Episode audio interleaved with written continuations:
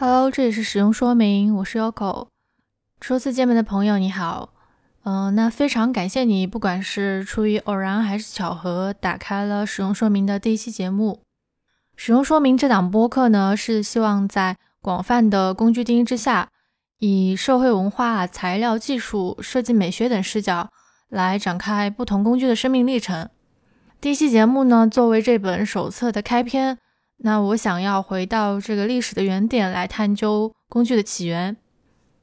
那这期节目呢，会以这个人类起源到农业生产的这段时期作为背景，来探讨工具的诞生与发展，其中也会涉及到大量的非常用的词汇。那也建议大家可以结合我放在 show notes 当中的图片，来获得更好的收听体验。那么接下来我们就正式开始今天的话题吧。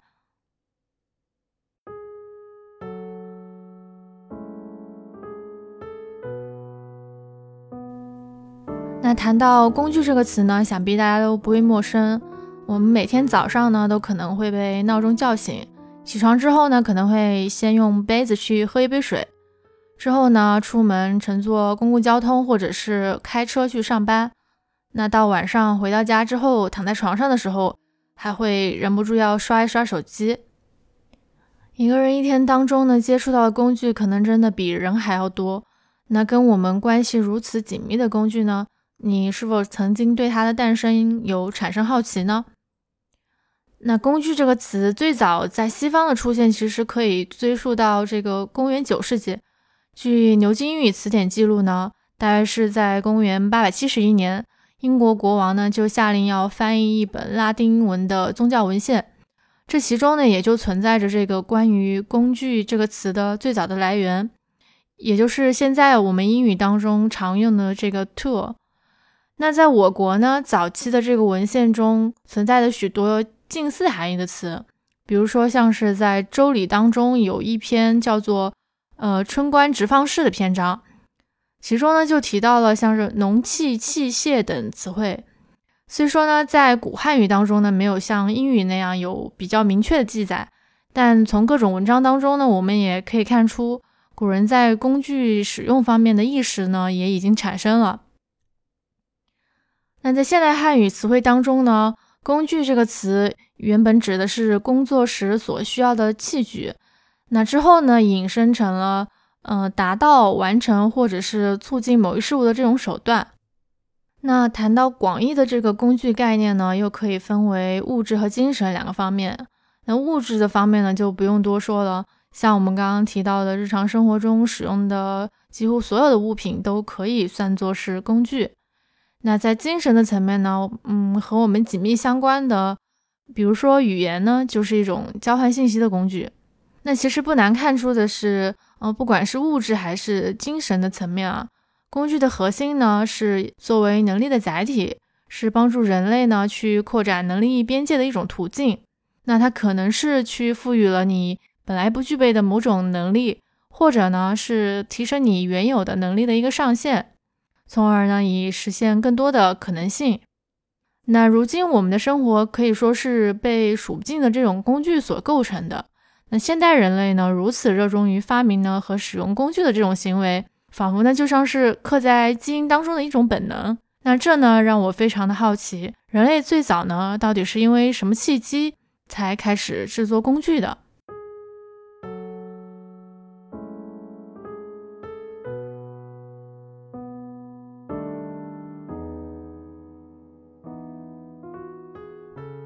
要探讨这个工具的起源呢，我们发现其实工具的诞生和人类的起源有着非常紧密的关系。那早期的人类呢，在大约是两百五十万年前的这个更新世，就已经在非洲的赤道地区出现了。这个时期呢，气温开始急剧变冷，由于这个冰期呢与间冰期反复的更替呢，导致人们其实生活在一个相当复杂的环境当中。由于这种环境的因素呢，人类也开始从非洲向亚欧大陆迁徙，最后呢到达了美洲，并且开启了这种定居的生活。那在这个过程当中呢，人们为了能够比较顺利的生存下去，也发明了工具来应对不同环境的需求。那我们知道，这个工具肯定是由人类或者是某种生物来制造的吧。那第一个制造工具的人类或者是生物，它到底是谁呢？那在二十世纪六十年代，考古学家呢就在非洲的这个坦桑尼亚的奥多维峡谷，首次发现了被归为早期人类的这种古人类，并且呢也把它命名为是能人。从这个字面意思来理解呢，能人就是代表手巧的人，通常呢也被认为是最早具备制造工具的能力的人种。那所谓制造工具的这种能力究竟是什么能力呢？我们简单来设想一下。首先呢，你的脑海当中肯定得有一个想法。那比如说，我想要制造一个什么，然后呢，还得要能够动手完成。那早期的能人呢，究竟是如何获得这种能力的呢？我们知道，早期的人类是生活在树上的。由于这个气候的变化呢，使得森林减少，人就开始从树上到地面上活动了。那慢慢的呢，又开始出现了这个直立行走。这时候呢，解放出来的双手呢，就可以进行狩猎、采集和制作工具的这些活动了。从生物的属性上来看呢，能人的手骨比我们现代人更加的弯曲强壮，不仅能够爬树呢，还能够精确的操作物品。而且能人的这种觅食行为通常是没有目的的，这种投机性的觅食呢，也带来了这种食物的多样性。因为这种多样性呢，能人也因此获得了更多的能量。从而呢，使自己的脑容量变大。那另一方面呢，在觅食活动的当中，你不仅需要去勘测广泛的区域里面有哪些资源分布，还要能够通过这个动物的粪便以及等等的这种踪迹来寻找到猎物。或许呢，能人是在这种丰富的实践经验当中啊，才促进了认知能力的形成。相比之下呢，同时期的南方古猿呢，就不具备这种优势。那具体最早的工具究竟是什么呢？前面我们也说到了，人类早期是生活在树上的嘛，那因此推测呢，最早的工具很可能是由木材制作的。由于这个木材的保存时间呢，一般都很短，因此呢就没有办法考证。而实际发现的最早的工具呢，也是发现于奥杜威峡谷，是一种简单的打制石器。那早期的人类在这个时候其实还没有掌握使用火的技术。所以吃的呢都是生食，而想要从这个动物的尸体上通过徒手的来取下这个生肉，其实是非常难完成的。因此呢，人们就发明了这种简单的石器工具，用来从动物的尸体上切割肉食。那之后，这个工具的发展路径呢，也是伴随着人类的这个进化和迁徙的生活来产生改变的。那接下来呢，我就以这个两次人类的大迁徙。以及之后的定居的农业文明生活，来探究一下这个工具到底是如何影响人类生活的。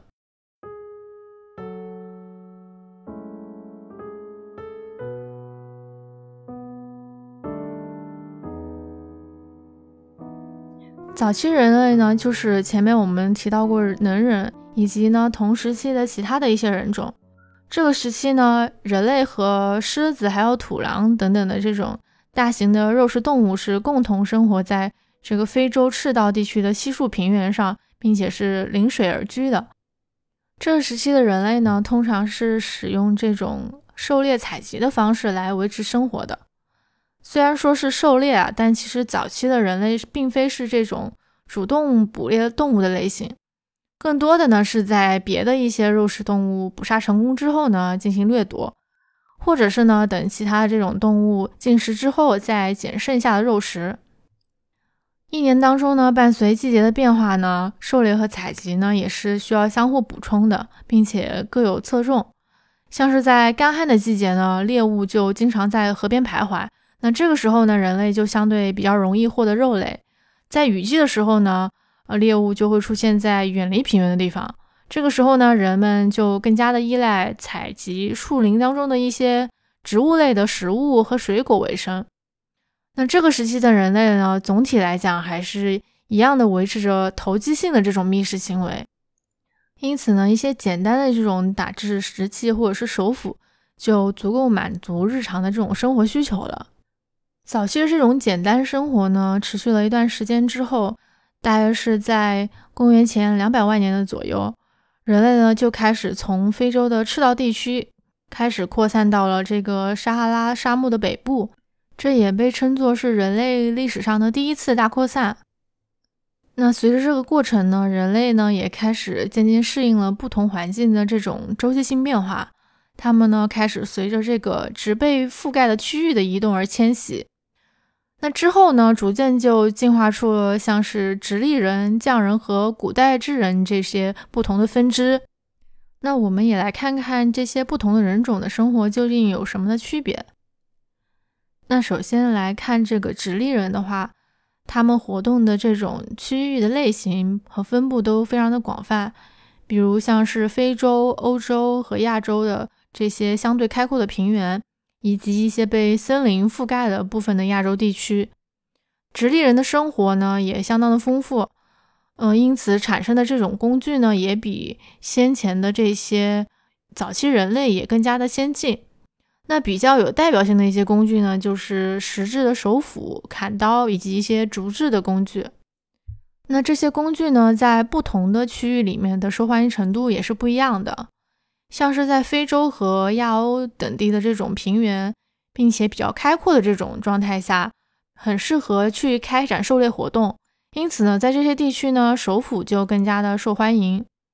那手斧和砍刀它其实外形是比较相似的啊，区别就是在于呢，手斧它是两侧都有刃的，而砍刀的一侧呢就是笔直的。这两者呢都是多功能的工具，一般都是用于加工木材、宰杀动物。或者是剥掉一些动物皮，那当它们使用比较久，产生了磨损之后呢，也还能作为普通的石片工具使用。而在亚洲的森林覆盖的地区呢，人们更多是以采集为生，这里的动植物的资源呢，都是分布在各种地形当中的，并且也是在不断的迁徙的过程当中完成采集。那人们呢，就需要更加方便携带的这种工具。因此，选择像是竹子、木头这类随处可得的材料来进行加工。那竹子的用途也非常多，并且高效耐用，还轻便。那它不仅可以制作像是容器、尖刀、长矛等等，还可以制作许多这种编织的工具。那这些简单的加工呢，就可以完成一件工具了，并且还可以用来去捕猎一些小型的动物。大约在这个四十万年到十三万年这个期间呢，出现了海德堡人和尼安德特人，并且呢，他们都具有一些现代人的特征。呃，这些新的人类呢，也是在非洲进化出来的，他们跟早期的人类呢，有着非常大的差异。那前面我们知道，早期的人类并不是这种主动狩猎的类型，包括像是直立人在内的这种很多人种呢，也都是狩猎一些小型的动物。而海德堡人呢，以及同时期的其他的一些人类呢，都是捕行大型猎物的这种高手。在考古的挖掘当中呢，除了像是手斧、砍刀、刮片和切割工具之外呢，在德国的这个舍林根遗址当中，还发现了一只完整的木矛。那这种工具的推测呢，可能是他们在追捕这种大型的猎物的过程当中使用的这种远距离的投射工具。而后来产生的这个尼安德特人呢，是智人的亚种，他们跟现代人之间呢也存在着一定的差异，但他们站立的姿势呢和动手能力呢都与现代人是相同的。他们的身体呢十分的强壮健硕，也是狩猎的能手，并且呢还具备了相当高的这种推理能力。他们常常会使用像是矛和木棍去近距离的攻击猎物。而不是使用这种远距离的弓箭，并且呢，他们对动物群落的大小、猎物迁徙以及是植物果实繁茂的时间都非常的了解，因此呢，也会根据这个季节的变化来安排生活。大部分的时光呢，他们都是生活在山洞和石屋当中来躲避严寒的。那在短暂的夏季呢，他们会分散到平原上，临时呢搭建营地。那谈到尼安德特人的这个技术呢？其实跟之前出现过的这种阿舍利技术，嗯，也就是我们所说的制造手斧的这种技术来相比，会更加的复杂精细。那一个极大的变化呢，是他们的工具不再是这种通用型的，而是专门型的。那工具大多呢也是石片制成的，最常见的是一些刮片和毛尖。在这个石器工具的技术发展的历史当中呢，尼安德特人也是占有非常重要的地位的。他们呢，通过将这个石片装在木柄上来，创造了第一件的复合工具。那虽然他们的加工技术都比较简单，但他们提出的这种概念呢，也使得工具变得更加的多样化了。在尼安德特人出现之后的不久呢，那真正的这个智人也出现了，大约呢也是在四点五万年前，甚至是更早的时间。那智人呢，也像他们之前的老祖先一样。开始了这种迁徙的活动，呃，这一次迁徙呢，也被称为是人类的第二次大迁徙。那在过去的时间呢，世界与今天是大不相同的。在冰河世纪最后一个冰期达到顶点的时候呢，巨大的冰盖呢覆盖着这个斯堪的纳维亚和阿尔卑斯山，那两者之间的台原呢就形成了一条冰雪走廊。那个时候的海平面呢也比今天要低九十米。那大不列颠呢，与欧洲大陆相连的波罗的海呢，也尚未出现。从土耳其走到保加利亚，可以完全不沾湿双脚。那没有树木覆盖的这种大平原呢，从欧洲的中部向北，向东呢，也延伸到了西伯利亚边缘。那接下来我们就来看看，在第二次的大迁徙当中，扩散到世界各地的人类各自过着怎样的生活，又有哪些新的工具产生呢？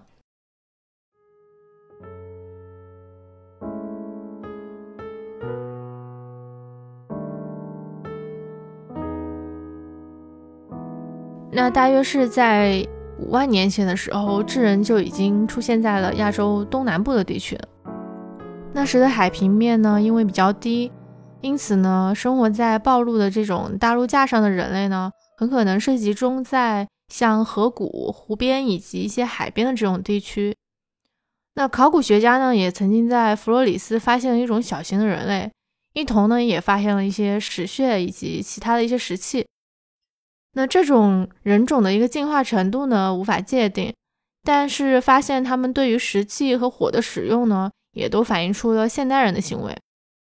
那他们不仅懂得有效的利用这个沿海的资源，像是以一些大量的鱼类、贝类作为食物补充，而且呢，还会去建造简单的竹筏，用于在浅水当中钓鱼。有时呢，这些人还会穿过开阔的水域，到达华莱士和萨胡尔。那后来呢，在杰里马莱的洞穴当中，发现了4.2万年前的渔民的存在。在新几内亚的休恩半岛呢，也发现了一些4万年前的磨制石斧。那这些都表明，在大约4万年前的时候，也就是冰河世纪的晚期的觅食者，他们呢也已经开始使用某种水运的工具来进行扩散了。大约在同时期生活在欧洲的克鲁马农人呢，他们是在短暂的气温温和的时候呢进入了欧洲，在几千年当中呢，他们也经历了严峻的考验，最终呢学会了如何度过寒冬。在欧洲中部和西部的克鲁马农人呢，也在这一时期发展出了复杂精细的狩猎文化，不仅呢产生了技术革新，还诞生了世界上最古老的艺术。克鲁马农人的日常活动呢，通常是在一些远离开阔平原的河谷或者是盆地等区域去开展的。那河谷孕育了草地、草原和森林，大大小小的耐寒动物呢，也都在这里生存繁衍，像是一些野猪、野马和猛犸象等等。那由于悬崖形成的这种山洞和遮蔽物呢，在冬日的阳光下会非常的温暖。驯鹿呢也会在春秋两季开始迁徙，并且之后呢也会途经这些区域。在短暂的夏季呢，人们会迁徙到开阔的区域；其他的季节呢，就是隐蔽在河谷当中。那之所以能够在这样残酷的环境当中生存下来呢，不仅因为他们具备这种高超的狩猎觅食的能力，而且呢，在户外的时候呢，还需要能够保暖，并且储存大量的食物，去度过这种物资稀缺的时期。除了日常的一些密室活动呢，这个时期已经存在着非常丰富的社会活动了，比如像是一些婚嫁、入教的仪式，或者是交换一些原材料、器物或者是其他商品。同时期的澳大利亚和南非呢，也出现了绘画，但与他们相比呢，克鲁马农人的绘画更容易被人熟知。主要是由于呢，他们比较常使用一些像是岩石、象牙和鹿角之类的材料来当做画布。通常被创作的这些图案呢，都是一些动物和人类。那这些图案呢，被推测可能与某种仪式有关。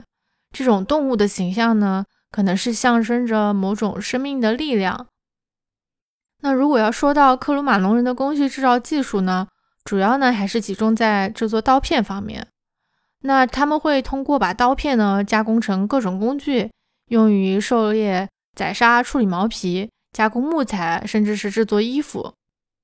克鲁马农人的技术呢，在人类的这种技术革新的道路上也有自己的贡献。那主要的呢是有三个方面。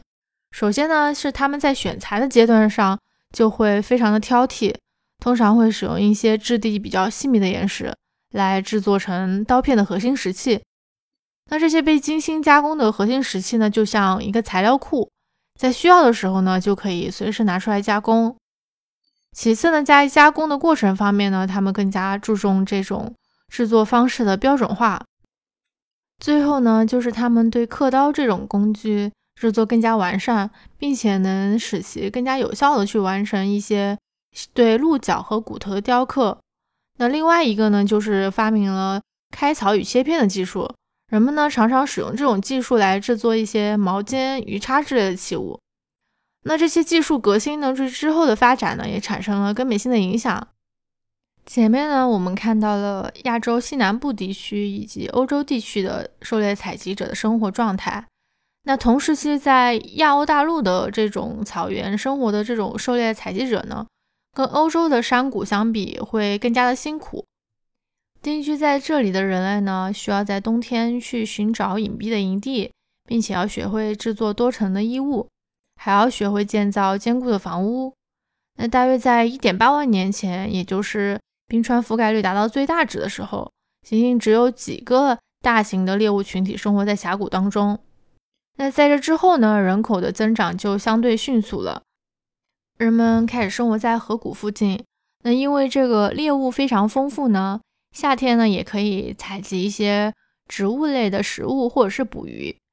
冬天的营地呢也是相当的复杂，其中呢一个呢就是位于乌克兰的梅日里奇，在这个营地当中呢也发现了一些猛犸象骨骼搭建的圆形房屋，顶部呢就覆盖着一些兽皮和草皮。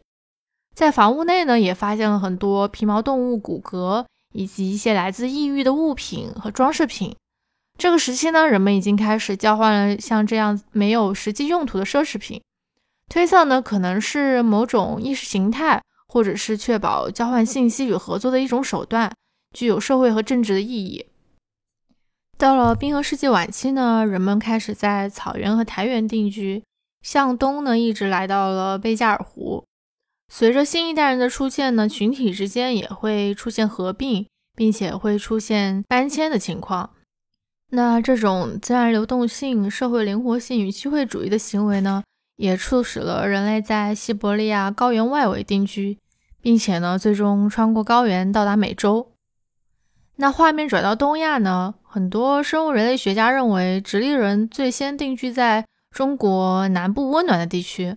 然后才向北扩散，进入了温带环境。在蒙古干旱的草原、黄河边呢，也发现了三点五万年前人类定居的一种遗址。这种开阔的环境呢，以及临近的草原地区上，通常只能支撑极少的这种觅食群体生存。因此呢，要在这里活动的人类呢，就具有很强的流动性，并且呢，很依赖便携的工具。那他们呢，也是冰河世纪晚期最早制作小型细石器的人。那所谓细石器的技术呢，其实也是在之前出现的复合工具的基础之上而进化而来的。那顾名思义呢，细石器与以往时期的最大不同呢，就在于它的尺寸很小，是薄薄的刃片加工而来的。那通过敲击而从楔形的核心石器上取下来的器物呢？通常被设计为安装在一些骨角器或者是木柄之上，可以制作成一些矛钩、剑尖、小刀以及刮刀工具。那这些工具呢，最早也是在三万年前出现在中国的北部，而到了两点五万年到两万年之间呢，被广泛的应用。后来呢，在西伯利亚东北部的九克台遗址也发现了运用相同加工技术的工具。那经历了漫长的扩散呢，终于在冰河世纪的晚期，人类到达了美洲。目前的考古学家呢，认为一些古印第安人的聚落遗址呢，可以作为最早的关于美洲人的记载。那历史当中记载的最早的这个古印第安人聚落呢，是跟克罗斯文化有关的。那这是一个位于新墨西哥的一个城镇，克罗斯文化呢可能是土生土长的北美文化。这里最出名的呢是北美洲平原上发现的猛犸象和野牛的沙怒遗址。那在冰河世纪结束的时候呢，平原扩大，低矮的树丛呢也为大型的猎物提供了充足的食物。那生活在这里的克洛维斯人呢，也通过捕猎这些动物为生。他们不断的迁徙呢，在一些有固定水源的地方扎营，并且呢，在这里杀死猎物。除了一些大型的动物呢，野生植物、鱼类和海洋动物也相当的重要。克洛维斯人呢，非常擅长徒步狩猎，那工具都是随身携带的。这些工具呢，也是用石片技术制成的一些尖端石器，可以把它们安装在木柄上来成为投射工具。随着这个美洲迎来了第一批居民呢，智人的大扩散呢也接近了尾声。那我们前面也讲到，这是史前人类因为气候变化而产生的第二次大扩散。这次扩散呢，不仅塑造了现代人类生物和文化的多样性，还产生了食物生产、村落以及城市文明。那冰河世纪之后呢，定居的人类呢，也逐渐开始以这个野生植物类作为主要的食物来源。伴随农业生产的出现呢，社会结构和工具技术也呈现与之前截然不同的样貌。那进入农业生产之后，人类的生活出现了哪些变化？那工具呢，又在其中扮演了什么角色呢？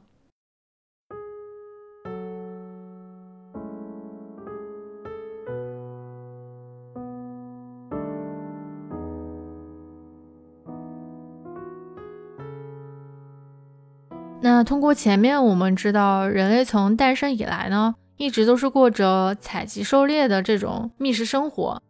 那因为什么原因而转向了农业生产的这种生活方式呢？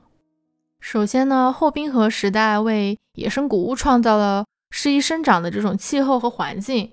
那大冰盖开始消退了，海平面呢也迅速上升，导致了整个世界地理发生巨大的变化。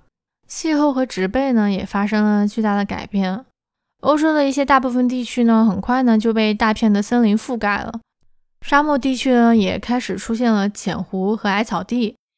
在亚洲西南部的一些温暖的气候呢，使得这种新的植物物种进入高原，野生谷物呢也因此开始迅速的蔓延，成为了重要的食物来源。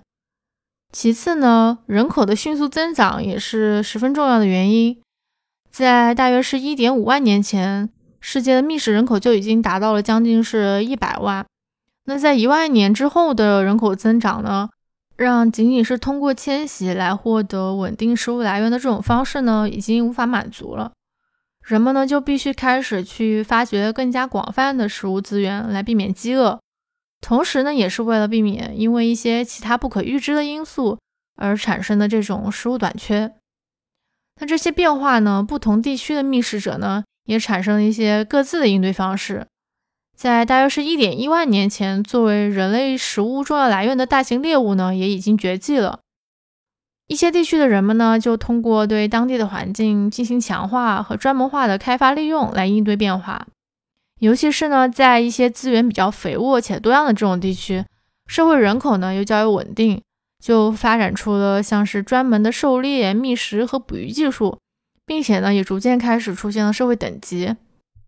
而在另外一些资源随季节性变化这种地区呢，人们通常就会在资源丰富的时期，通过对资源的高效利用、处理和储存来为之后做准备。那这时呢，人们也需要去掌握和处理野生植物类的这种食物的技巧，因此呢，也产生了一些新型的工具。比如像是捣杵、石磨等等。后来呢，这些工具呢也被改进成为了专门化的农业生产工具。我们可以发现呢，这种全新的生产模式呢，促进了原来工具的转型。而另一方面呢，这个时期社会的复杂性也对技术升级呢起到了极大的作用。首先呢，因为这个地理的因素啊，就限制了人们的迁徙。人们呢，也因为依赖这些比较可以预测的丰富资源而长久的聚集在一起，导致产生了这个人口的增长。最后呢，又导致了这个资源的短缺。那面对这种供不应求的局面呢，人们就必须通过去开发一些更加专业化的工具，以及更加复杂的储存技术来获得多样化的食物，从而呢避免饥饿。那另外一种复杂的社会呢，也出现在了加利福尼亚的丘马什。这里的一些印第安人呢，并没有发展出农业的文化，但也达到了相当的社会复杂性。他们呢，通常是一些娴熟的航海家、渔民以及海洋哺乳动物猎人，那具备了专业的这种捕鱼和造船的技术，也跟沿海地区以及遥远的内陆地区也保持良好的贸易关系。那前面我们讲到的是冰河世纪之后一系列的变化对这种原本狩猎采集的社会带来的影响。似乎呢，让人们觉得食物的生产好像是这个时候才被发明出来的。但其实呢，早在四万年前，生活在非洲热带雨林边缘的地区的人们呢，就已经懂得种植田鼠了。那之后的这种变化呢，更具有普遍的意义的是从狩猎采集到种植文化的这种转变。早期非洲地区的这种种植行为呢，仅仅是为因为短暂的气候影响而产生的这种偶然行为。而后冰河时代的人们呢，由于对野生谷物十分依赖，导致了之后产生了真正的种植业。那在世界各地的这种农业起源的时间呢，相差很大，但无一例外的呢，都是因为人口的增长引起的从觅食向食物生产开始转变。欧洲的考古学家维尔戈登·蔡尔德也叙述了农业革命的理论。他认为呢，在冰河世纪的晚期存在着一个干旱期。那干旱的条件呢，使得动物、人类和植物产生的这种共生关系，推动了食物生产的发展。但后期发现呢，农业的生产可能更加复杂，像是人口压力、植物分布、环境变化，以及收割技术，甚至是动物本身是否可以被驯化，都是存在着较大的变量。那在真正进入食物生产之后呢，人类的生活也出现了许多的变化。最主要的呢，是导致了很多地区人口密度的提高。其次呢，虽然驯养动物和种植植物呢都可以供应稳定的这种食物来源，但却需要耗费人类更多的精力。而因为农业生产呢，也降低了这个狩猎采集的活动需求，生活方式呢也逐渐趋于长久的居住。原本的这种小型的社区呢，也开始向大型的聚落转变，逐渐形成了新的社会单位。那长久固定居住的人们呢，开始需要更加牢固的房屋。那由于世界各地因为气候与环境的不同呢，制造的房屋也各有特色。像是在亚洲西南部的农民呢，通常会建造泥巴的小屋；欧洲呢，则是使用木材和茅草建造各种形状的房屋；而在非洲早期呢，则是建造草屋、木屋和粘土屋。而北部的游牧民族呢，则比较特别，他们并未考虑去制作更加耐用的房屋，而是利用动物皮做成衣服和帐篷。那么，由于农业呢是季节性的活动，一年当中呢也存在着很长时间处于休息的状态，这个时候呢就面临着食物储存的问题。那一些更加优秀的工具呢也被创造出来，来满足这些需求，像是一些量桶、坛子和陶坑。也成为了农业经济当中重要的组成部分。那人们呢，使用篮子和陶土做的桶仓来保护谷物免受动物的啃咬。在运输的方面呢，从前人们用兽皮、木器、皮带或者是篮子将食物带回营地，而农民则要面临更大的运输挑战。他们呢，要把大量的粮食带回村庄，并且储存在房子里。另外呢，还需要储存水。早期呢，使用一些像瓢这样的工具来作为积水的容器。后来呢，又制造出了不仅能够盛放食物，还能煮饭的陶器。那在之前的数万年间呢，人们都是使用一些简单的木棍来挖掘可食用的根茎的。当发现呢，通过石头帮助会更加有效的时候，就创造了木质或者是石质的锄头。再到后来呢，农民开始用牛拉犁耕地。另外呢，人们也使用斧子或者是奔子来清理杂草和野生植被。早期呢，使用一些打磨和抛光过的石头来制作斧子，那这也取决于是否有合适的原材料。像是黑曜石这种珍贵的原料呢，也得依赖远途的贸易获得。那科技的发展呢，也使得人们越来越依赖异域的材料。而随着首个文明出现的之后呢，贸易发展也变得更加的迅速。前面呢，我们大致的了解了史前时代人们是如何经历了自身的进化。又是如何通过一些技术创新来适应这种不断变化的生活环境的？从旧石器时代到新石器时代呢，每个阶段也存在着较为明显的这种技术节点。像是最初人们呢开始制作简单的打制石器和木器，用于狩猎和采集。另外呢，也开始使用一些动物骨和角来制作工具。那由于复合工具的出现呢，也带来了工具的多样化。后来到了中石器时代呢，主要是以细石器为主，另外呢还有一些木器和一些少量的早期的磨制石器。那随着这个农业和畜牧的诞生呢，人们逐渐进入了新石器时代，传统的石器呢也从打制变成了磨制，同时呢还出现了一些陶器和纺织技术。那下面呢我们就来具体的看看在古代科技上面不同的材料究竟是如何的应用的。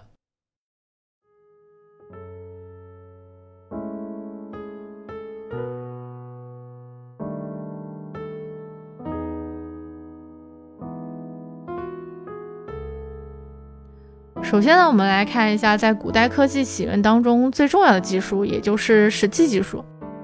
那想要成功的把一块普通的石头变成一件具备功能的器具呢，需要经历从选材到初步加工，然后再进行精细加工的这么一个过程。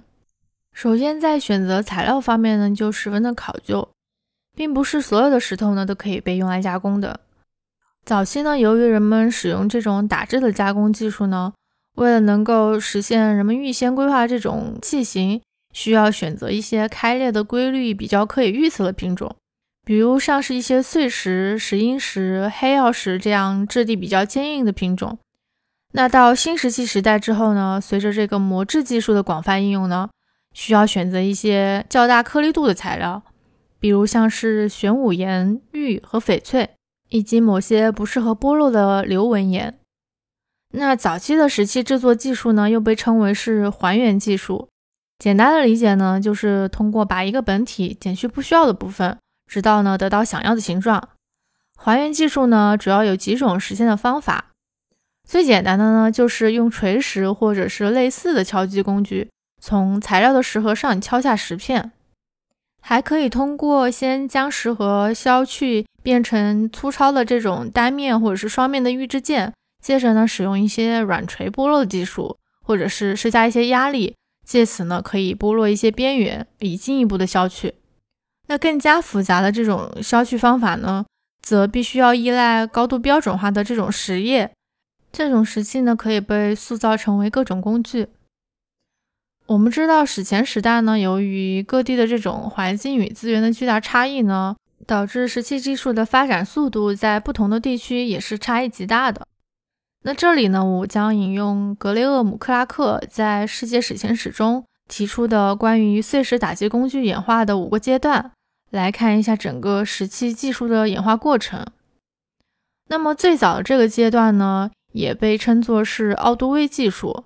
那奥杜威技术呢，是一种敲击技术，是因为在坦桑尼亚的奥杜威峡谷发现有大量的此类工具而得名的。那它的特点呢，就是结构非常简单，主要是以使用这种石盒的形式为主。那这些石盒呢，通常是一些河边的砾石，或者是与这种比较相似的岩石。那通过用球形的锤石的敲击呢，造成了贝壳状的裂缝，使得石片呢从表面脱落而形成刀刃。通常呢，还会形成一个尖端。那原始人类呢，使用这些工具呢，通常是用来分离或者是敲碎一些骨头或者块茎。那石器技术的第二个阶段呢，被称为是阿舍利技术。阿舍利呢，是以法国的圣阿舍利遗址命名的，其特点呢是双面器，主要的形式呢就是手斧和薄刃斧。跟先前的这种奥杜威技术是最初诞生于偶然操作不同的是。阿舍利技术呢是计划性的产物。制作者呢是从一块坯料开始的，先移除一些大块的石片作为石盒，接着呢再用硬锤击打边缘进行初步的塑造，然后呢用木头或者是骨头作为软锤再次加工。那石片通过这种精细的凿击呢，也凿出了一种有两个凸面相交并且对称的，而且是拥有锋利边缘的这种工具。那这些工具呢，通常是有盘状、叶片状等多种造型，但不具备手柄，主要呢是用于宰割。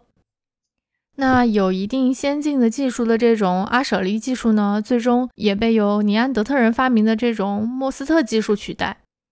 莫斯特呢是从阿舍利演变而来的，采用了被称为勒瓦楼技法，也被称为预备石盒技术的这种方法。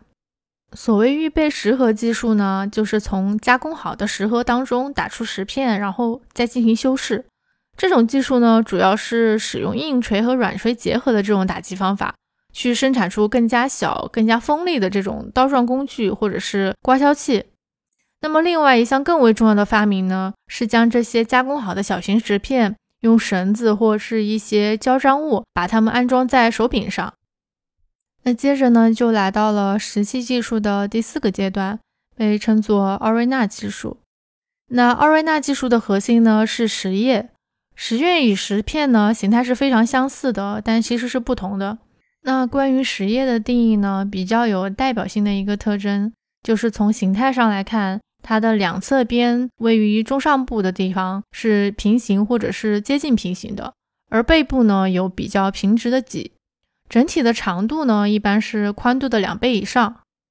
那这种技术呢，广泛的使用于旧石器时代的晚期。虽然更早之前呢，尼安德特人也已经开始少量的制作过石叶，而奥瑞纳技术呢，似乎是第一个以使用石叶为主的文化。与之前提到的勒瓦楼技法相比呢，石叶的使用迅速的提升了石盒的使用效率。其加工方法呢，主要是使用硬锤、软锤和间接打击技术以及压片法。那常见的工具呢，有端刮器、雕刻器、石锥以及铜毛器。那也有迹象表明，可能已经开始使用弓箭。那到了最后一个阶段呢，也是石器技术的顶峰，被称为细石器技术。那这个石器技术的关键创新呢，是在于生产了用于制作复合工具的这些小石片。这种技术呢，可以更加有效地利用黑碎石等材料，去制作一些三角形的、梯形的，或者是新月形之类的这种几何形石器。这种复合工具的优势就在于呢，可以让使用者避免受到锋利的坚韧的伤害，而且呢，这种技术呢，也可以用于弓箭的制造。那前面我们讲到的这五种技术阶段呢，其实在旧大陆各地区的这种演化阶段，也存在着一些较大的差异。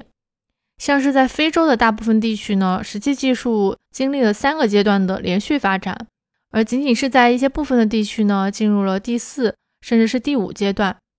而在欧洲呢，石器技术几乎经历了完整的五次技术演变。在一些西南亚呢，也有着和欧洲近似的这种发展过程。而在我国呢，最早和其他地区一样，也出现了奥杜威技术，之后呢，则是开启了完全不同的这种发展道路。如果关注这个东西方的石器发展差异呢，会发现，在西方，从奥杜威到阿舍利，虽然也有部分停留在了奥杜威的阶段，但是在阿舍利的时期呢，通常都出现了像是手斧、薄刃这样子比较大型的切割工具，也逐步发明了一些修理台面和两面去薄的技术，以及软锤和勒瓦楼技术。而在东南亚和中国北部呢，勒瓦楼技术几乎是完全缺乏的。有的学者认为呢，在欧洲勒瓦楼技术的出现呢，与首府有着密切的关系，而后续发展出来的奥瑞纳和细石器技术呢，都与之前的技术存在着部分的重叠。那么在西方呢，能够发展到这种更高的一个技术阶段，其实是水到渠成的。而在中国的大部分地区呢，以奥多威技术始终是占有主导的地位，并且呢，也是在这个技术范围之内产生了一些进化。虽然当中呢也存在着某些类似细石器技术的成分，但是由于这个历史背景和文化传统的不同呢，两者还是呈现出比较大的差异。在西方呢，细石盒除了被加工成为细石叶之外呢，也会被加工成为各种几何形的细石器。那在中国呢，不存在这种几何形的细石器，并且呢，石器也往往是通过石片和石液加工而成的，通常很少使用细石液。那通过整个这个石器技术的演化过程，我们可以看出，除了技术本身升级带来了这种种类的多样性，那另一方面呢，我们也可以在技术发展与人类需求的关系当中发现一个循环。最初呢，人类是偶然发现使用工具能够更加有效的获得食物来源，之后呢，便开始精进技术。那当提升工具的性能达到了一定的程度之后呢，人类的活动效率就大幅提升了。那这个时候，人们也有了更多的时间来展开一些其他的活动。这个期间呢，便产生了一些新的需求，而这些新的需求呢，又反向促进了原本工具的多样性与专门化。那另一方面，更为有价值的是，我也看到了人类在这当中产生了最早的设计意识。那最初呢，普通的工具通常只能满足一些基本的用途。而性能更好的工具呢，就必须建立在人们需要了解加工成怎样才能提升性能的这种认知之上。而这种认知的本质呢，我认为可以看作是人类设计的萌芽。即便是在早期的打制时期呢，其实也需要具备一些基本的力学认知。那虽然呢，最初人们是通过经验习得的。那后来出现的这些标准化的加工呢，就更加体现了人们学会了从经验到方法论的转变。在原料的选择方面呢，其实也体现了早期人类的材料学经验。而复合工具呢，则更加能够体现出人类的非凡创造力。像是模块化设计这个概念呢，在现代虽然已经毫不新奇了，但是早在旧石器时代，复合工具的产生就已经为我们展现了最早的模块化思维。人类呢开始通过组合不同的单体创造新的功能，而之后出现像弓箭这样的器具，还涉及传动结构。那么上述的这几种能力呢，其实都是现代设计师或者是工程师必备的一些基础技能。虽然我们现在设计的产品看似呢更为复杂，但背后的基础原理呢和古代科技也是一脉相承的。那前面我们看完了整个石器技术的发展过程呢，现在我们来看一下木器的发展过程。虽然呢木材难以保存，但还是有一些能够帮助我们去了解早期木材的加工技术的踪迹。比如说呢，在考古当中呢，发现的最早的这个木器工具呢，就是四十万年前位于德国舍林根的一系列木质长矛。那除此之外呢，更多还被发现的是一些遗弃的建筑工事和木质小路的片段。那我们知道木器工具的这种加工呢，通常是需要经历切割、刮擦、爆平、雕刻与抛光的过程。那在原始的社会当中，人们要如何从树上去取得一些木材原料呢？据说早期的人类呢，是用火和吊环把树木先放倒。然后再用像石楔这样的工具去分开原木，之后呢，再通过一系列加工呢，就变成了工具。那如果说要制作一把木质毛尖呢，除了前面提到的这些步骤之外，还会使用火来进行加固。之后呢，还会用红色的这种赭石、木炭以及其他的一些材料做成油漆，给各种木器上光。那我们知道木材的用途真的是非常广泛的。木材的本身呢，可以作为燃料使用。燃烧的火堆不仅可以用于烹饪呢，还可以保护人类免受一些凶猛动物的打扰。在工具方面呢，使用最广泛的呢是用作各种石斧以及投掷工具的握柄。除此之外呢，用于像是修建房屋、堡垒，或者是制作一些独木舟和一些容器。那除了前面提到的石器和木器之外，同时期被广泛使用的还有骨角器。与石器相比呢，骨角器的原材料不用特别去收集，那人们可以去直接使用捕猎进食之后剩下的部分来进行加工，而且呢，骨角器的材料又非常的轻便。那在旧石器时代呢，人们就开始尝试通过一些简单的打制和修理，得到具有刃缘和尖端的这种骨角器。那这些初级的骨角器呢，可以替代一些原本石器的功能。到旧石器时代晚期的时候呢，随着选材和这个加工技术的进步，骨角器的用途呢也变得非常的多样，而且耐用，还出现了一些装饰品和雕刻艺术。那骨角器的制作其实也跟石器的制作是一样的，遵循着相似的这种操作程序。一般呢，人们也需要先经过选材、开料、取坯、整形、加工、装饰等几个步骤。首先在选材方面呢。因为骨角器工具的加工，对于骨角器本身的这种结构、硬度、弹性等方面呢，都有一定的要求。那这些因素呢，不但直接决定了它是否能够被加工，而且还会影响需要花费的时间以及最终成品的这个耐用度。通常呢，人们都会使用一些形状上较为平直，并且壁厚都比较适中，特别是呢，能够减少开料取坯工作量和难度的这种骨骼。比如呢，像是一些鹿类的掌指骨，或者是大型动物的肋骨等等。那在选择到合适的材料之后呢，首先呢就开始要进入到开料取坯的这个过程了。对于一些比较完整的这种动物长骨来说呢，可以先将两端截掉，然后呢再通过一些方法呢，从这个骨干上面获取毛坯。像是鹿角这样的比较硬度高的材料呢。还需要用水先浸泡四五天，来降低它的硬度。这样呢，在切锯的时候就会相对省时省力。那除了前面说的这种方法呢，也可以通过挑选一些敲骨吸髓之后形成的这种带有破裂的形状合适的这种骨头，作为一个粗坯。在这个基础上呢，再取得较为规范的毛坯。那得到毛坯之后呢，通常会使用像是刮、磨等方法。对这个坯材的表面和肩部呢做整形修理，那有时呢也会对它的尾部做一些整形处理。那经过这道工序之后呢，整个工具制作也就基本完成了。另外的话，如果还有一些具有比较特殊功能需求的，那就还需要再经过一些钻孔、切刻等步骤。某些工具呢，甚至还会在整形之后呢，在表面上去刻画一些几乎平行或者是交叉的这种划纹。那骨角器工具主要是用在哪些地方呢？一个呢，就是用于生产活动，像是早期狩猎用的一些标枪、矛尖，以及用于捕鱼的一些鱼标和鱼叉。那像生活在太平洋北部、白令海峡地区的那些技术高超的人类，还会去制作一些狩猎海洋动物用的那种专业复合工具。那到农业时代之后，开始出现了一些像谷铲这种比较适应农耕的新型工具。那除了生产活动之外呢，第二类就是生活用具了。比较具有革新意义的呢是古筝的发明。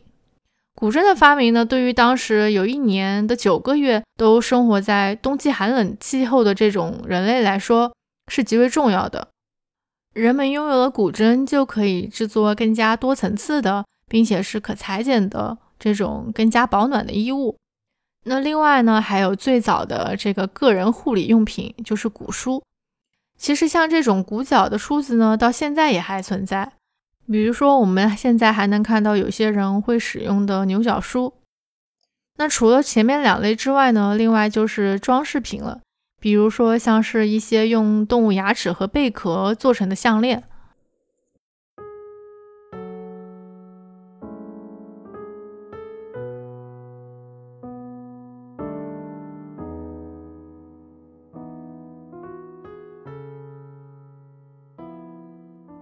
那前面讲到的几种材料呢，可能离我们的现代生活还有一些遥远。接下来的陶制品呢，想必大家都相当的熟悉了。早在石器时代呢，陶制品就已经出现了。那最早出现的呢，是用粘土来制造的一些雕像和装饰品。那这些陶器的外形呢，以及装饰手法，都可以看出它们是跟实用性没有什么关联的，其功能呢，更多是一种展示性和象征的意义。那后面呢，我将以陶器作为这个实用工具的部分来展开。关于陶器的起源呢，传统观点认为陶器是伴随农业文明出现在新石器时代的。但近几年呢，关于我国仙人洞遗址的考察就发现，当时的人们呢仍然过着这个狩猎采集的生活，而发掘出来的部分陶器呢，其出现的这个年代也比耕种水稻还要早。那有些观点就认为呢，陶器的发明是源于早期的人们偶然的发现，呃，泥土被火烤制之后呢，会变得坚固，因此呢而受到了启发。那在陶器没有被发明之前，人们是如何搬运食物的呢？早期的人类呢，通常是使用动物皮毛、树皮托盘、鸵鸟蛋壳和葫芦这些具有容器功能但不是正式的容器。那这些物品呢，也是比较轻易可以获得的，并且不需要特别的加工，非常适合呢当时随时需要迁徙的这种生活模式。而最早的陶器呢，是通过手做的，并且是在篝火当中完成的烧制。早期以篝火烧制的这种陶器呢，主要是以圆底，那这是为了避免因为尖角撞击而导致了破裂。而最早有目的的去建设这种窑的形式呢，被叫做穴窑。那这种穴窑呢，就是在地面上挖出一个洞，然后呢，在上面铺满燃料。那这个洞呢，也提供了隔离层，就让这个烧制的过程变得更加的好控制。陶器制作的整个大致过程呢，包括从原料的制作到塑形装饰，最后呢，通过烧制冷却这几个步骤就完成了。那首先在选择原料来加工成陶泥的这个阶段呢，就十分关键。陶泥的质量呢，会直接影响到后续烧制是否能够成功。那早期的一些制陶者呢，一般会选择被河流自然淘洗的这种粘土，然后呢，加入一些沙子、沙粒、石英石或者是稻草。那这种呢，是为了防止烧制过程当中会产生开裂。在制作这个原料的过程当中呢，还需要非常精心的捶打，然后跟水均匀的混合。有时呢，为了保证陶泥的粘稠度呢，还会使用像是细沙、贝壳粉，甚至是云母制作成粘稠剂，在混合的时候呢加入其中。最后呢，还要经过细心的揉捏以去除气泡。那经过这么一个漫长的过程呢，才仅仅是得到了制作的原料。在当时呢，能够掌握这些技术的人也并不是大多数，因此呢，说他们是最早的工匠呢，也不为过。那完成了陶泥的制作之后，就要正式进入到塑形的阶段了。最早的塑形方法呢，前面我们说过是手制的。那具体的方法呢，就是通过手捏和泥片这两种方式成型。那所谓手捏呢，就是把一个近似圆形的泥球呢，通过手指慢慢的捏成想要的造型。而泥片成型呢，则是要先将陶泥切成泥片，然后呢，再把这些泥片逐步的贴在一起，形成一个想要的形状。之后呢，又发展出了盘泥条的这种技术，那就是要先把陶泥呢做成这种长条状的泥条，然后呢再将泥条一圈一圈的环绕成一个初步的形体，再通过手捏呢，或者是用一些其他的工具来把表面抹平，然后就完成了塑形。那不管是手捏泥片，还是通过盘泥条，这些塑形技术呢，都相对效率比较低，并且呢没有办法保证做到两个一模一样的器物。那么后来呢，就产生了两种塑形技术，可以极大的提高这个效率以及标准化。那一种呢，就是最原始的模制技术，那就是把陶泥块呢先放在一个准备好的模型上面，通过一些按压的方式来进行塑形。那另外一种技术呢，更是成为我们现在的这种制陶人最常用的一些方法，就是转轮拉坯。最早呢，在五千年前的美索不达米亚的平原上的制陶者呢。就已经发明了这种技术。那大约是在公元前七千年到五千年这个时期呢，在我国的部分地区呢，也出现了这种技术。那最早呢是需要两个人配合来完成的。那一个人呢用脚或者是手来旋转平台，另外一个人呢来完成拉坯的这个工作。那轮盘旋转的速度不同呢，也有不同的应用方式。像是快轮拉坯的话，通常是用于快速的提拉成型。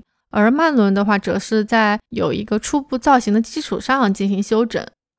那么基本的造型完成之后呢，就可以进入到装饰阶段了。装饰的方法呢，通常是通过抛光、上釉和纹样制作。那所谓抛光呢，就是要在陶器处于半干的情况下来进行的。那经过打磨的陶器的表面呢，在烧制之后呢，就会变得十分的光亮。具体的方法呢，就是用一层湿湿的粘土溶液附在陶器的表面。那纹样制作的方法呢，就更加多了。通常可以通过像是贝壳、梳子或者是印章之类这种工具，通过刻印或者是雕刻的方式来完成。那也有可以通过使用天然矿物质颜料来进行彩绘的这种方法。那如果想要达到更加立体的效果呢，还可以使用泥条盘住在这个器物的表面，同时呢还能起到加固的作用。在一些有足的器型上呢，常常还会使用镂空的工艺。那在完成了塑形和装饰之后呢，就要进入到一个非常玄学的阶段了。因为这个陶器的烧制呢，常常会受到很多因素的影响，所以每一次烧制呢都没有办法保证一定会成功。那在古代呢，或者是在现代，许多的制陶人呢都相信窑是有神明的，并且呢也会在烧制之前去进行一些祭拜仪式，希望能够求得窑神的保佑。那大多数早期的一些陶罐呢，是在开口的这种炉子当中烧成的，那容器呢迅速被燃烧的木炭覆盖，那木炭燃烧之后产生的这种灰烬呢，也会落在容器的周围，经过几个小时之后呢，这些灰烬也会均匀的炙烤容器。之后更为先进的炉子呢，也就是我们所说的窑，那它能够达到更高的这种温度，并且烧制出来的容器也更加坚硬。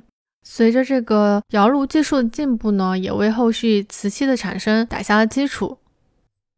那陶器最早在旧石器时代晚期出现之后呢，在世界各地也产生了不同的这种发展路径。陶器最早呢是在非洲和东亚地区诞生的，之后呢开始逐渐的传入世界各地。那下面呢，我就以陶器发源的最早的两个地区来看看这个不同文化的陶器特征。那我国可以算是陶器最早起源的这个地区之一了。在中国的这个四大流域沿海地区，台湾岛以及金门岛均有发现。最早呢，在黄河流域出现的裴李岗瓷山文化呢，距今呢也已经有八千年左右了。那尽管呢，每个地区的陶器呢均不相同。但这些陶器呢，一般都是壁厚比较厚的，通过低温烧制的，并且呢，陶器的表面呢也经过了特别的塑形处理。典型的一些纹饰呢，包括像是一些神纹、刻画纹、压印纹。那某些地区呢，还出现了彩陶。这个时期主要的一些器型呢，包括像是碗、罐子和一些三足器。那一些有大型纹饰的这种罐子呢，出现在了中国的东北的辽河流域。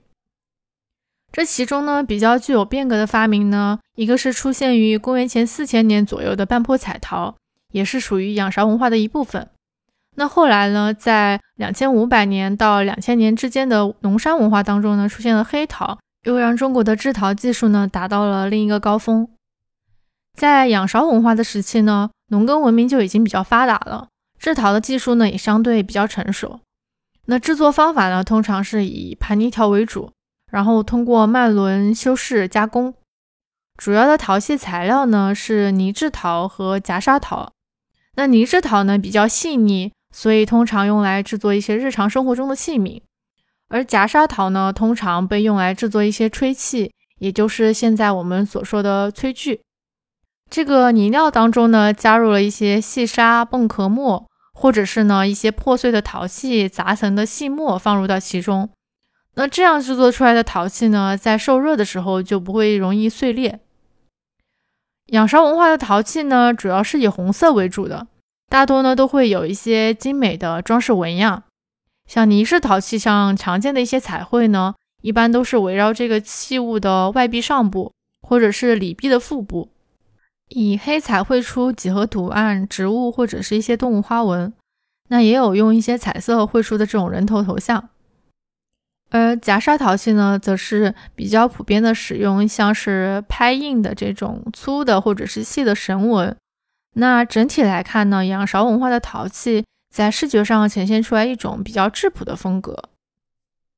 那在我们的邻国日本呢，最早发现的陶器呢，是在神文时期的草创期，是位于这个九州岛南部地区的福井和统川的岩洞。神文时期的陶器呢，分布于日本群岛东北部地区，从九州岛一直延伸到了北海道。这个时期的陶器呢，通常是一些比较小身，而且是尖底或者是圆底的罐子。那整体的壁厚呢比较薄，外形呢都呈现一些圆锥状。那推测呢，可能是模仿了一些篮筐的造型。这些陶器呢也均是手制的。那也有学者认为呢，这些陶器是用于烹饪。呃，神纹陶器的装饰方法呢，早期大部分都是装饰在这个器物的口沿部分，那在中后期之后呢，出现了一些形状比较浮夸的这种陶器。前面我们讲完了这个东亚地区的一些陶器特征，那在非洲呢，陶器的起源可能是发生在沿着撒哈拉沙漠边缘的南部，以及尼罗河流域的中部，也就是现在的苏丹地区。那距今呢，也有九千五百多年了。而非洲的陶器呢，主要是一些简单的盆碗形。当时呢，撒哈拉地区的这种自然环境呢，与现在是大不相同的。降水呢非常适宜，水草也比较丰茂。沿着尼罗河流域呢，居住也非常的密集。早期的一些非洲陶器呢，包括一些被过度装饰的这种简单的容器样式，其表面呢有着壁齿纹、神纹和磨印纹。距今大约是六千年后呢，出现了一些表面磨光的陶器。在尼罗河中游的中石器和新石器时代呢，陶器是用泥条盘柱制作的。壁厚呢也日渐开始变薄。那关于这些早期在撒哈拉地区发现的陶器呢，大多都是一些碎片，很难呢去还原它的用途。后来在尼罗河中游出现的这些陶器呢，似乎表明呢是用于一些比较重要并且很常见的活动。一些圆底球状的罐子、广口罐、盘子、大口杯和滤锅，其中呢一些可能是用于储存，尤其是储存一些动物脂肪或者是植物油。那或者呢，是用来加工一些软体动物。其他的一些比较典型的器型呢，像是一些斜状的大口杯。那这种器皿呢，它的口是宽口的，并且是翻沿，整个的底部呢是比较尖的，整体的形状又比较类似一个瓶状，表面呢还有一些磨印纹，被推测呢可能是用于葬礼。那陶器的发明呢，在古代科技的进程当中呢，可以说是具有里程碑的意义。因为呢，这是人类首次开始通过改变物质的化学属性来制作工具，而且呢，陶器的品种呢也比石器的更加丰富。那这里呢，我想通过几种比较典型的古代陶器，也让大家来感受一下人类祖先在陶器的设计上展现出的智慧与巧思。那首先第一件呢，就是来自于这个仰韶文化半坡时期的一种尖底的长瓶。那这种瓶形呢，在非洲呢也发现了比较相似的器物。它的造型呢是它的开口比较小，腹部呢比较突出。那到尾部的时候呢，就缩小成了一个尖端状。瓶身的两侧呢有两个小小的耳朵。那最早的说法呢，认为它是用来汲水的。通常呢，人们会在耳朵上绑上两个绳子，然后将这个瓶子呢吊着就放进河中。之后呢，就拉动绳子，让这个瓶体呢能够平躺在水面上。接着呢，就等着这个水流逐渐的流入，把瓶内的这个空气呢都聚集在这个瓶底，然后使这个瓶口朝下，瓶底朝天。那随着这个瓶中水位的上升呢，水瓶就会慢慢下沉。等到填满之后呢，就直接可以回收。那当然，另外也有说法认为呢，这种尖底瓶主要是用来酿酒的。这种锥状的底部呢，比较有利于酿酒过程当中去沉淀一些渣子，而且呢，它的造型呢，与现代酿造啤酒使用的这种锥状的容器呢，也具有同样的原理。这种小的口呢，比较方便密封，而且有利于发酵。那不论是哪种方法呢，都可以看出这个器型的设计有充分考虑过器物的功能性。第二件典型的器物呢，就是来自于这个马加窑文化时期的一个彩陶罐。这种彩陶罐呢，通常是用泥条盘柱的方法制成的。罐体的上半部分呢，绘制了一些黑色的圈状图案。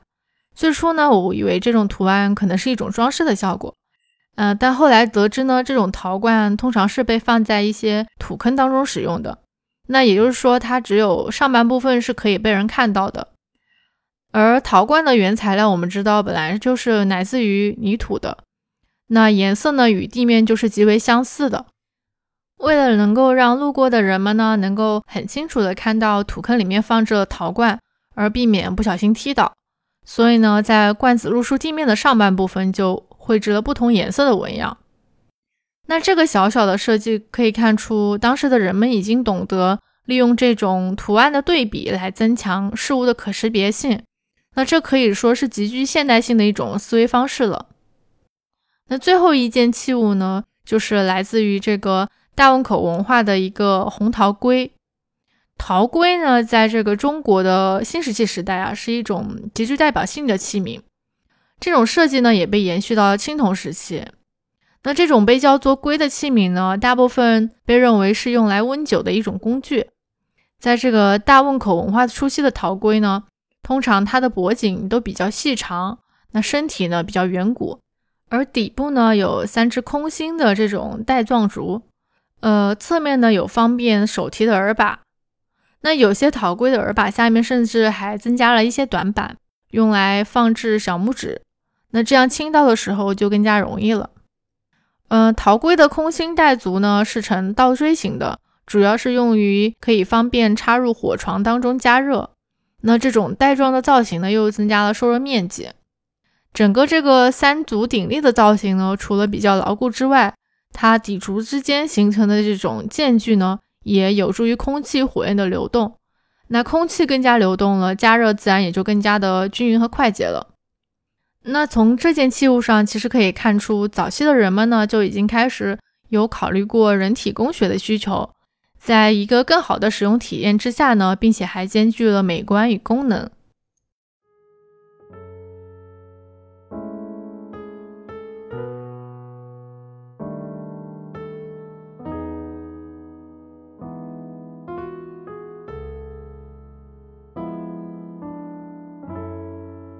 那最后我们要讲到的一种技术呢，就十分的特别了。因为前面不管我们讲到的这种石器、骨角器，还是木器和陶器呢，它们都可以算作是一种硬工具的技术。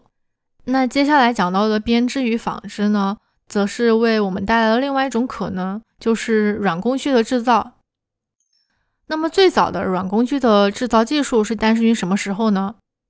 早期呢，由于人们是使用的天然纤维无法留存下来，那考古学家通常就会在一些硬的工具上面去寻找软工具存在过的痕迹。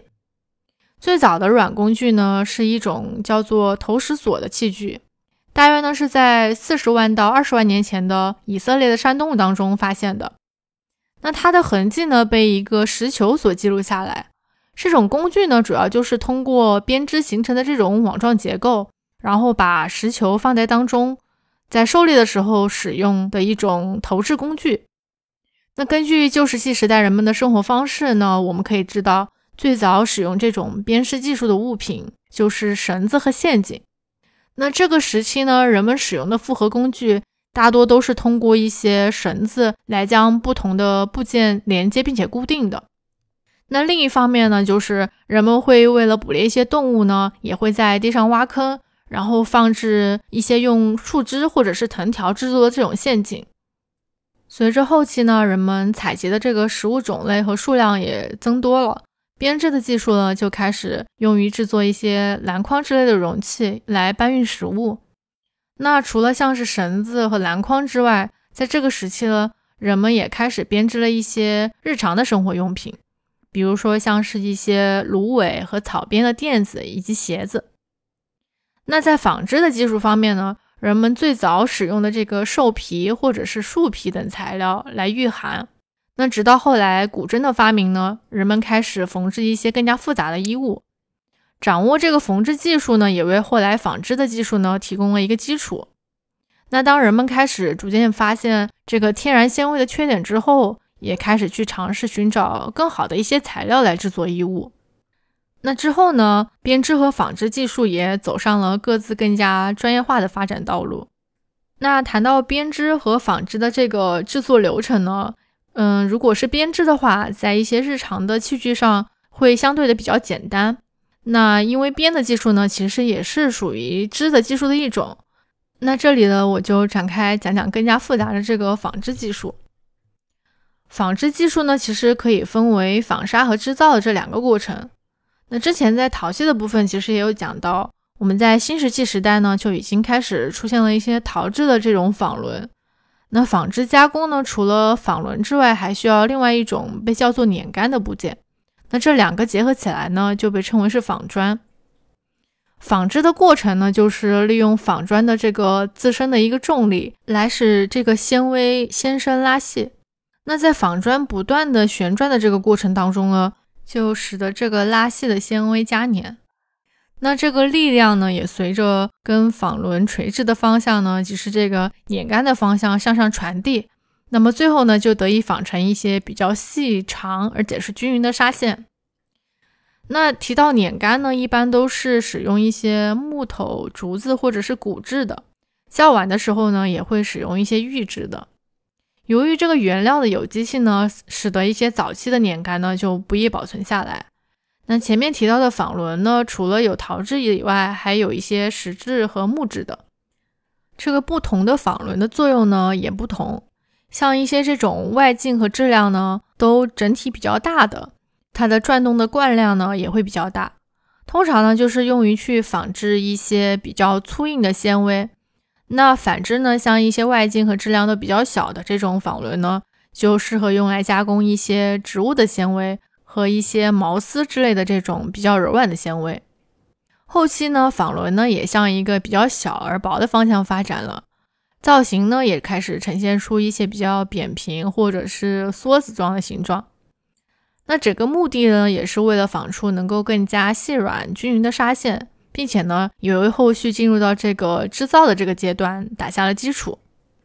那进入到织造阶段呢，最原始的这个制造机主要包括了打尾刀、梭子和轴，但因为这个工具大多是木质的，所以留存到现在的呢也只剩下一些骨质和石制品。那制造的这个过程呢，就是通过梭子把这个尾纱先引入金沙，然后呢，再通过打尾刀把它拉紧固定。通过这样反复的一个操作呢，最终呢就会形成一块完整的布帛。那我们会发现，像是纺织织造的这个过程呢，都是运用手的力量与技巧结合的这种活动。它的技术难度呢，可以说会高于一些其他的制造过程。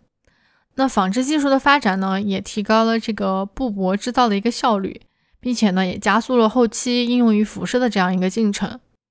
正是因为纺织与制造两者的关系呢十分紧密，所以现在呢，我们常常会把它简称为纺织一词。那前面呢，我们谈到了从这个早期的人类诞生，以及人类整个迁徙的过程当中所伴随的工具的产生与变化。也谈到了一些具体的工具技术上的革新。那其实史前时代工具这个话题真的是相当的大。今天呢，在这里跟大家交流的内容呢，也仅仅是非常小的一部分。那其实，在打算做这期节目之前呢，我对于这个工具的起源呢，也只是有一个比较模糊的印象。通过做这期节目呢，我搜集了许多资料。那在这个过程当中呢，也感受到了工具从最早只是满足一些简单的日常需求，到了后期呢，出现了技术崇拜，让整个工具的意义呢也变得越发的复杂。那回到现代的社会背景之下，工具与人的关系究竟是什么样的呢？人类看似拥有了一些高度自由的权利去选择工具，但其实技术主义的出现。是否也揭示了我们早就进入被工具塑造的时代了呢？在互联网繁盛的时代呢，这种意味也更加增强了。人类从自然系统进入到另外一种新的系统当中，不得不按照某种规则去生活。那如果想要跳出这个系统，选择别的方式，就会发现寸步难行。作为一个工业设计师呢，我常常会感到自己的立场十分别扭。作为一个工具的设计者，显然是要顺应这个技术的发展。但是呢，我始终会认为，设计最有价值的部分在于对需求的定义，以及用最合理的方式去实现。而一件好的工具呢，也绝非是技术崇拜的傀儡。最后呢，如果对这个话题还想有更加深入了解的朋友，也可以去看看《大英博物馆世界简史》这本书。这本书中呢，收录了大英博物馆当中的一百件精选的藏品，也是跨越了人类将近两百万年左右的历史。那么，作者尼尔·麦格雷格呢，不仅是大英博物馆的馆长，也是伦敦古文物学会的成员和英国著名的艺术史学者。那么，相信通过更加直观的图像和更加专业的描述，也能够帮助到大家更加全面地了解史前文明的样貌。最后呢，以一首描绘史前时代的曲子来结束这期节目。非常感谢你的收听，也非常欢迎你在评论区讲出你对这期节目的看法。当然，你也可以通过邮箱来告诉我你对今后节目的建议。这里是使用说明，我是 Yoko，我们下期再见。